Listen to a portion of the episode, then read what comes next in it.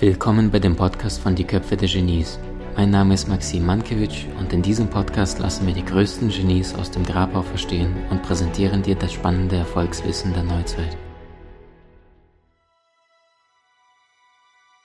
Wie schaffst du es, diesen Hunger? Also ich gucke mal jetzt gerade drauf, bei mir bei Google steht, Deadlift die Soest, äh, 51 Jahre dieses Jahr geworden. Ja. Und du bist ja ein Mann, der nicht mehr arbeiten muss, nicht rein finanziell, aber du hast immer diesen Antrieb, also du, du hast diesen Hunger auch, bist aber dabei trotzdem kein Arsch geworden, wie es viele andere Prominente immer wieder mal gibt, die dann irgendwie zwei Sendungen gemacht haben und sagen, ich bin der Star, sondern du bist nahbar, du bist menschlich. Wie schaffst du diesen Hunger aufrechtzuerhalten und gleichzeitig allerdings sich selbst nicht so ernst zu nehmen? Ähm, das ist eine super coole Frage, die mag ich sehr, wirklich. Ähm, das eine ist, man, also du erlebst mich halt nicht, wenn ich zwischendurch mal satt bin. Ich versuche jetzt mal dieses Beispiel mit dem Hunger und so, das aufzugreifen. Das heißt, ähm, für mich ähm, gibt es heiß und kalt, Yin und Yang, ähm, oben und unten, ja, schwarz und weiß. Das heißt also, wenn ich wirklich Vollgas gebe und diesen Hunger auslebe und meine Projekte mache und vorwärts gehe und gerade so wie du es ja auch machst, wenn ich mit Menschen arbeiten darf, egal ob ich mit denen Sport mache, weil sie was für ihren Körper machen wollen, ob ich mit denen tanze, weil sie einfach Spaß haben wollen, oder ob, so wie du es auch machst, ich sie coache in Bezug auf die Zielerreichung in ihrem Leben. All das ist etwas, wo ich Vollgas gebe. Da bin ich hungrig. Aber wenn ich zu Hause bin, mit meinen drei Kids, mit meiner Frau und wir haben Wochenende und ehrlicherweise, wir sitzen vorm Fernseher vielleicht und gucken uns irgendwas an und chillen nur und kuscheln nur, dann bin ich da satt.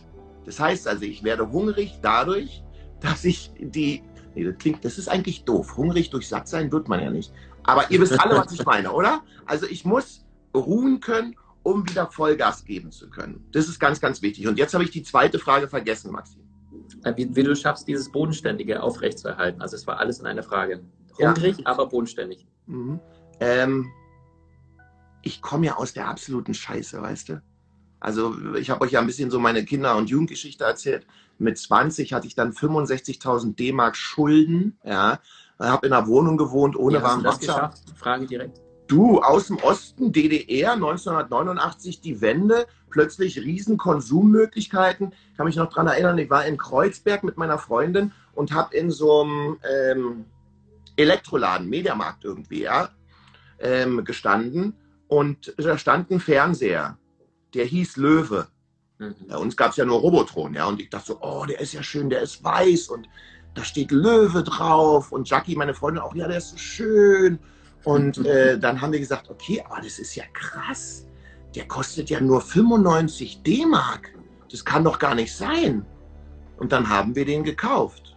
Weil als wir da gestanden haben und der dann gesagt hat, naja, der kostet 95 D-Mark pro Monat in den nächsten vier Jahren, dann haben wir natürlich nicht, uns nicht getraut zu sagen, nee, das machen wir nicht, weil wir haben das nicht. Sondern wir waren sehr ängstlich, wir haben es gemacht. Egal, ob ich an der Tür eine Bertelsmann-Lexikothek für 3600 D-Mark gekauft habe oder irgendeinen anderen Scheiß gemacht habe. Also mhm. ich war total blauäugig und habe auch aus einer Form von Konsumsucht ähm, alles genommen, was ging, weil ich wollte mich dazugehörig fühlen. Mhm. Ja, weil ich habe mich ja familiär nirgendwo dazugehörig gefühlt. Ich dachte, wenn ich dann viel habe, gehöre ich irgendwo anders dazu. Was mhm. natürlich nie der Fall war. Und dann hat irgendwann um 7.20 Uhr an einem Montag die Polizei geklingelt und hat gesagt, so, beim Staat haben sie auch noch ein paar Schulden, jetzt nehmen wir sie mal mit ins Gefängnis. Und dann sollte ich dort 35 Tagessätze verbringen. Glücklicherweise hat am Ende des Tages eine gute Freundin die 2700 D-Mark, um die es da dann ging, für mich ausgelöst und ich konnte wieder raus. Aber das war auch so ein Knackpunkt. Und wenn du das alles hinter dir hast und dann irgendwann erfolgreich sein darfst oder erfolgreich bist, dann hast du kaum Chancen abzuheben, weil ich gucke immer zurück und weiß, woher ich komme. Und äh, das sorgt, glaube ich, dafür, so wie auch meine Kinder und meine Frau, dass ich bodenständig bleibe. Wow. Wow, es sind ganz, ganz viele Herzen. Also können wir mal Detlef mal Dankeschön. vom ganzen Herzen wirklich, es ist nicht selbstverständlich, offen zu sprechen. Du sagst, in 20, 30 Minuten ist CDF um die Ecke da und gleichzeitig hier so aus dem Herzen ehrlich deine Wahrheit zu teilen. Danke dafür. Sehr gerne. Und kommt wirklich sehr, sehr gut an und die Menschen lieben das, was du sagst. Danke, dass du dich so verletzlich zeigst. Detlef, jetzt mein Verstand, äh, jedes Mal du so, sagst so faszinierende Sachen und ich denke mal, das wäre eine Frage, das wäre eine Frage. Jetzt hast du zuletzt gesagt, deine Frau, deine Kids. Wir hatten ja auch vor diesem Gespräch äh, gesprochen, wann wäre es denn möglich? Dann habe ich gesagt, wann würde es dir denn grundsätzlich abend passen? Und dann hast du sehr freundlich geantwortet und sagst, Maxim, ich liebe meine Familie. Und dann hast du für dich auch irgendwann mal entschieden, ab einem bestimmten Zeitpunkt, ich glaube 16 Uhr war das, dass du sagst, genau. da ist die Family First Time. Und das ist ja auch eine bewusste Entscheidung, bewusst dieser liebende Papa, der Bär der Family zu sein. Und du sagst, da bin ich für die da. Wie schaffst du es, wenn du die, wenn jemand mal angenommen, da ist jemand draußen gerade, der hat jetzt einen selbstständigen Job oder ein Business. Viele sind erst Sklaven von ihrem eigenen To-Do. Wie schaffst du es, bewusst so zu separieren? Was hat dir geholfen? Oder war das schon immer so? Nee, es war nicht immer so. Also ähm, äh, bei mir hat ähm, dieses konsequent sein ähm, hat sich bei mir nochmal potenziert, als meine erste Tochter geboren ist, Shani. Ist jetzt 15 Jahre her. Ähm, weil, wie auf Knopfdruck, habe ich dann für mich entschieden, dass ich nicht mehr alles mache und versuche allem hinterher zu rennen, was in irgendeiner Art und Weise Business, Umsatz, Geld oder auch Präsenz, mediale Präsenz bedeutet. Bevor meine Tochter geboren ist, wenn da ein Fernsehsender angerufen hat und gesagt hat, Detlef, ja, ähm, wir brauchen dich in drei Tagen ähm, in New York oder in Las Vegas, weil du sollst dort eine Show machen und äh, du musst morgen losfliegen und kannst du das machen? Dann habe ich das gemacht. Dann habe ich alle anderen Termine, die irgendwie da waren, die auch wichtig waren, auch private Termine, einfach abgesagt. Habe gesagt, ich muss da jetzt hin, Punkt, geht nicht anders, ähm, ähm, ähm ist halt so. Und das habe ich auf Knopfdruck geändert in dem Augenblick, als meine Tochter geboren ist, weil sich mein Wertesystem verändert hat in dem Moment. Mhm. Und ich andere A-Prioritäten hatte. Und jetzt kommt was Verrücktes. Und das ist vielleicht auch für viele ähm, ähm, Selbstständige oder, oder, oder äh, Unternehmer da draußen, vielleicht ist das auch ein kleiner Impuls, den ich, den ich geben darf.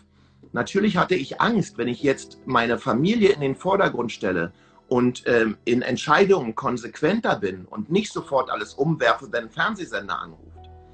Natürlich hatte ich die Sorge, dass ich plötzlich weniger Geld verdiene, dass ich plötzlich weniger Jobs bekomme, äh, dass ich plötzlich nicht mehr in der medialen Sichtbarkeit bin und so weiter mhm. und so fort. Mhm. Und das ganze Gegenteil ist passiert.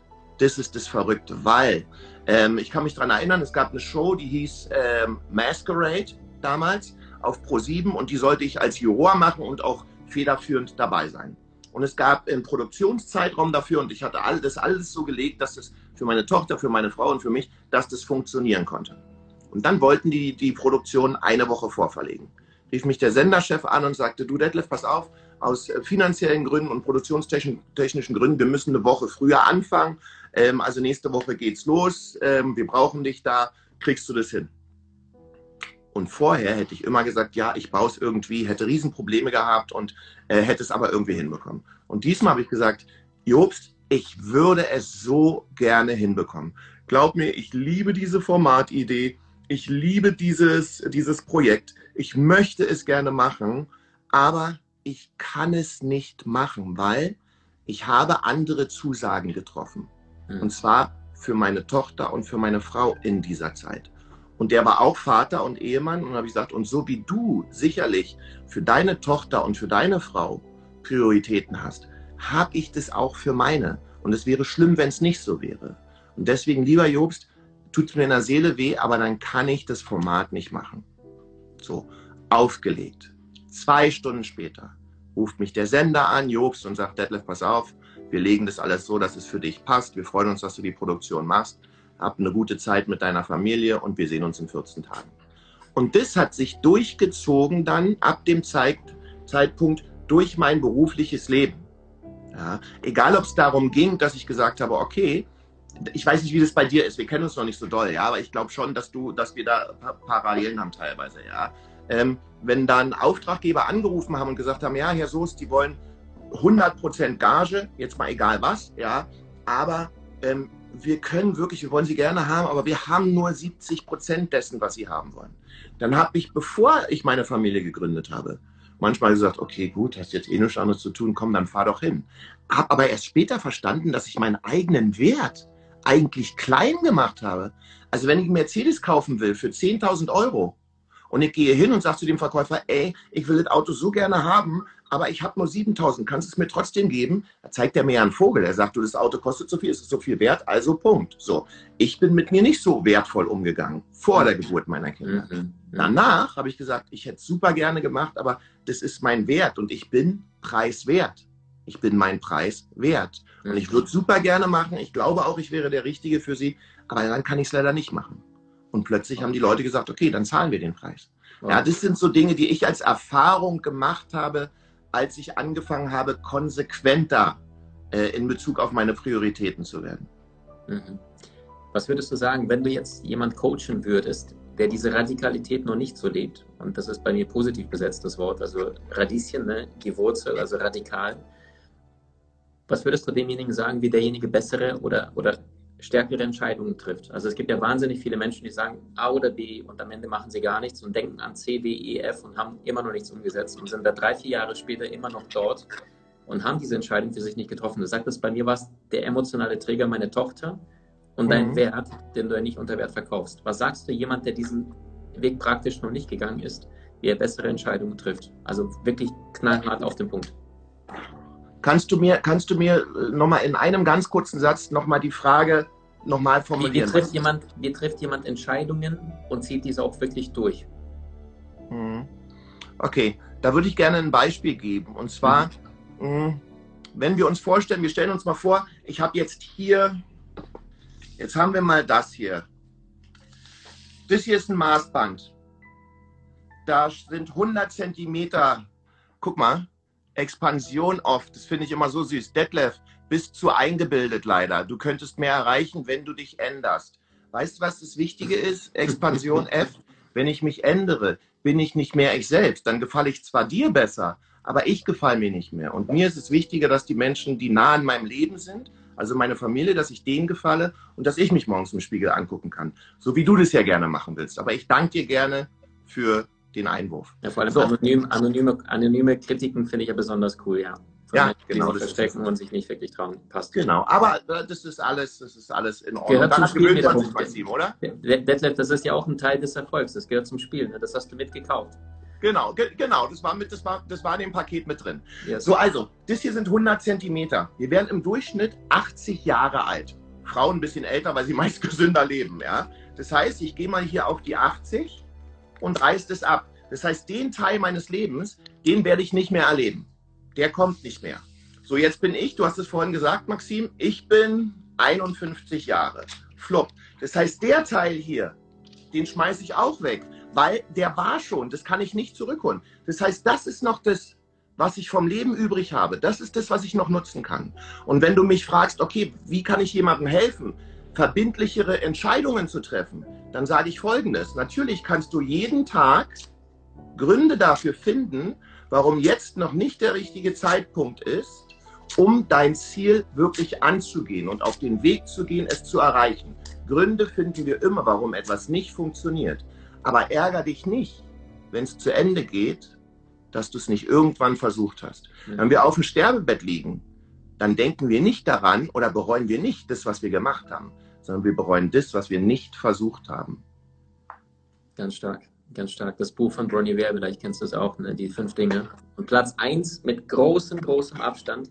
Ja, und ein krasses ich wünschte, ich hätte, ich wünschte, ich hätte ein Leben gelebt nach meinen eigenen Vorstellungen, und Bedürfnissen und nicht das, was andere von mir erwartet haben. Genau, Keiner wird an deinem Sterbebett stehen und sagen, Detlef, danke, dass du dich für mich verbeugt hast. Danke, dass du alles für mich getan hast. Wird in der Regel nicht passieren. Nee.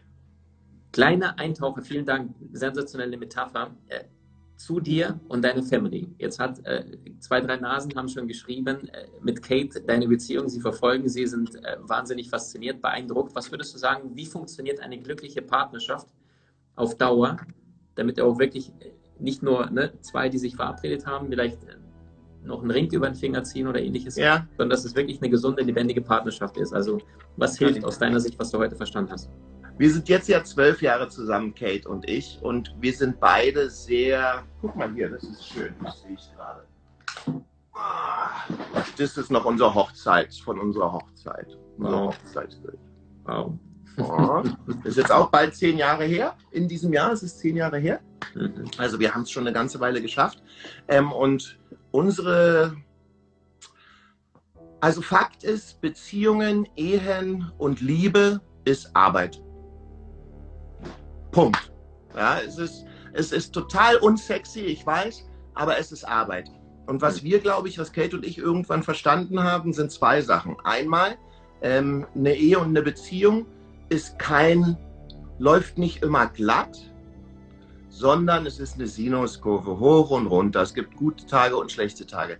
Wenn man das für sich akzeptiert und sagt, ey, das ist also Beziehung, das bedeutet also Leben, kann man besser damit umgehen. Und das Zweite ist, wir haben uns irgendwann davon verabschiedet, in schwierigen Situationen konfrontativ zu sein, sondern wir haben angefangen, konstruktiv zu werden.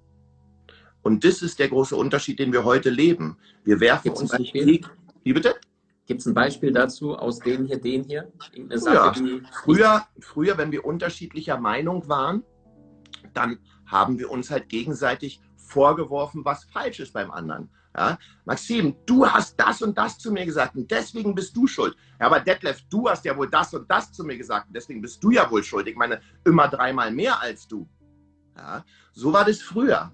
Und heute ist es so, dass wir versuchen, uns zuzuhören und vor allem unser Gefühl mitzuteilen. Das heißt, wenn ich ähm, dir was mitteilen will, Maxim, dann sage ich nicht, du bist so und so, sondern ich sage, weißt du, mein Gefühl, Maxim, ist gerade, das kommt bei mir so an, aber vielleicht siehst du das anders, deswegen lass uns darüber reden. Mein Gefühl ist gerade, dass du mir gegenüber so ein bisschen aggressiv bist. Äh, wie siehst du das? Und somit kannst du in einer Kon äh, Kommunikation bleiben und gehst nicht auf die Konfrontation. Weil dann wirst du zu mir sagen, naja, Detlef, tut mir leid, wenn es bei dir so ankommt, aber ich fühle mich gerade gar nicht aggressiv dir gegenüber. Ich habe eine ganz andere Empfindungswelt. Mhm. Und so können wir miteinander vernünftig und konstruktiv reden.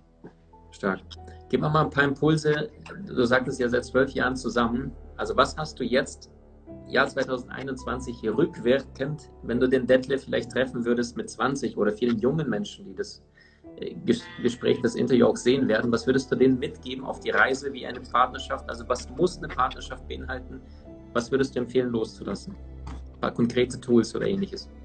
Also was, was für mich, was ähm, die Grundvoraussetzung für eine äh, glückliche Partnerschaft ist, ist Liebe. Also meine Frau und ich, wir lieben uns wirklich egal wie schwierig Situationen sind, aber wir lieben uns. Also wenn du jemanden ähm, findest, den du mit Leib und Seele lieben kannst, dann ist das schon mal ein Jackpot. Jetzt kommt's aber. It takes two for a tango. Mhm. Es muss sicher sein, dass der oder die andere dich auch liebt. Sonst ist es eine emotionale Einbahnstraße, die dich auffrisst. Sonst rennst du hinterher und äh, der oder diejenige rennt immer weiter weg. So, mhm. Das muss also sicher sein. Und dann finde ich, ist es ganz wichtig, dass man sich Platz lässt. Auf unserem Heiratsversprechen, bei unserer Hochzeit, haben Kate und ich ähm, ähm, äh, geschrieben, lass uns unglaublich fern sein, um uns so nah wie möglich sein zu können. Mhm. Und damit meinen wir, dass wir uns Platz lassen. Wenn Kate sagt, Schatz, äh, ich fahre morgen äh, an den Scharmützelsee mit den beiden Doggies, ähm, ich will mal drei Tage Ruhe haben, dann sage ich nicht, äh, warum, wir wollten doch was machen, sondern ich sage, das finde ich richtig gut, komm, mach das. Oder wenn ich sage, ich muss kurz an die Costa del Sol, Schatzi, ich bin morgen weg, dann sagt sie, viel Spaß, mein Schatz, bring mir ein bisschen Sonne mit. Also, dass wir uns nicht einschränken, das bedeutet ja auch, dass man dann eine sehr große Form von Vertrauen aus sich gegenüber hat. Mhm. Aber wenn wir anfangen, uns in Eifersucht zu baden, dann passiert das Gegenteil dessen, was wir eigentlich möchten. Wir treiben den Partner weg, weil wir ihn einengen mit unserer Eifersucht. Und auch, das ist meine Meinung, äh, wenn wir eifersüchtig sind oder wenn wir das Gefühl von Eifersucht haben, hat es eigentlich eher was damit zu tun, dass wir uns nicht wertig genug fühlen mhm. unserem Partner gegenüber. Also sollten wir uns mit uns beschäftigen und überlegen, wie wir wachsen können in der Beziehung und nicht, wie wir dem Partner Vorwürfe machen können. Ganz stark, ganz stark. Eifersucht ist die Unsicherheit in dir selber. Ne? Mega geil. Mhm. Genauso. Stark, stark. Ähm, Detlef, ich habe irgendwann mal so einen Satz ähm, rausgehauen. Eine glückliche Beziehung baut auf Möglichkeiten, aber nicht auf Verpflichtungen auf. Jetzt Mega. bist du der perfekte Spiegel, der da sagt, Schatzilein Costa del Sol, äh, beruflich unterwegs. Würdest du sagen, Thema Eifersucht, was war, da mal zwischendurch mal da war, dass du sagst, ihr musstet durch diese Zeit der Eifersucht vielleicht gehen, um dieses Vertrauen zu spüren. Also manchmal musste er erst im, im Schmutz baden, um, um zu merken, wie schön die Sonne ist. Ja. Oder manchmal musste er erst im Schmutz baden, um zu merken, wie schön es ist, sauber zu sein nach der Dusche. Beispiel. Ja, ich glaube, dass wir all diese Erfahrungen, ähm, die, auch diese Eifersuchtserfahrungen, dass wir die brauchen auf dem Weg zum Verständnis unseres Lebens in Beziehungen. Ja? Ähm, weil nur wenn du das mal erlebt hast, weißt du, was du eigentlich nicht mehr willst und bemühst dich, anders zu handeln. Hm, alles gut, dann machen wir zwei Minuten Abschlussfragen. Ein, eine Frage, eine Antwort. Äh, was bedeutet Glück, Erfüllung, Erfolg in einem Satz für dich? Stadt, Land, Fluss spielen mit meinen Kindern. Sehr, sehr stark. Was ist das, was dir mit 20 Jahren richtig Angst gemacht hat? Arm zu sein. Was sind drei Bücher aus deiner Sicht, die gelesen werden sollten? Sorge dich nicht lebe, Dale Carnegie, ähm, Denke nach und werde reich, Napoleon Hill. Und aktuell, das äh, liest auch meine äh, Tochter, Ich kann das von Bodo Schäfer. Stark. Vorletzte Frage. Was war der beste Ratschlag, den du in deinem Leben jemals bekommen hast? Okay. Kann auch ein Zitat im Buch sein. Nee, nee, nee. Es, es gibt, also ich habe viele gute Ratschläge bekommen, okay? Ähm, bin ich der Meinung. Aber einer der wichtigsten Ratschläge war, wenn andere Leute mit mir ein Problem haben, und guck mal, äh, in Popstars habe ich ja sehr polarisiert, weißt du, und heute, vorhin hatten wir ja auch so jemand Freundlichen dabei.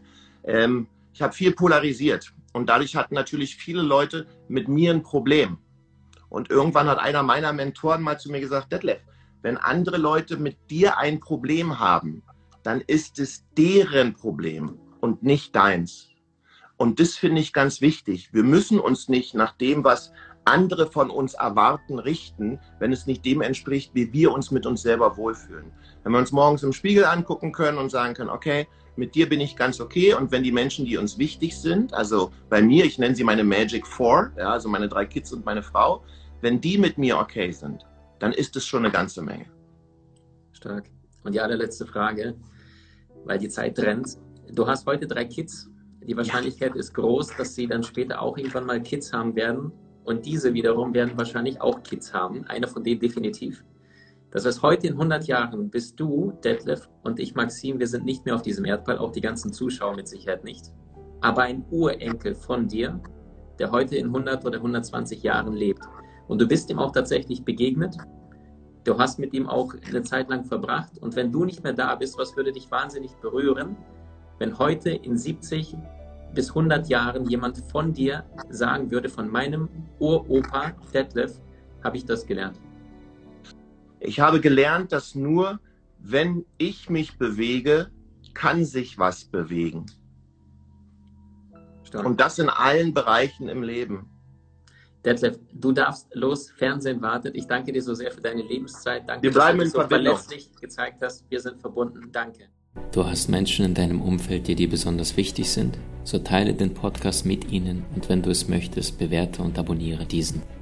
Wenn du noch schneller deine Meisterschaft erlangen möchtest, so findest du über 20 außergewöhnliche Videokurse in unserer Genieakademie unter maximandkevich.com.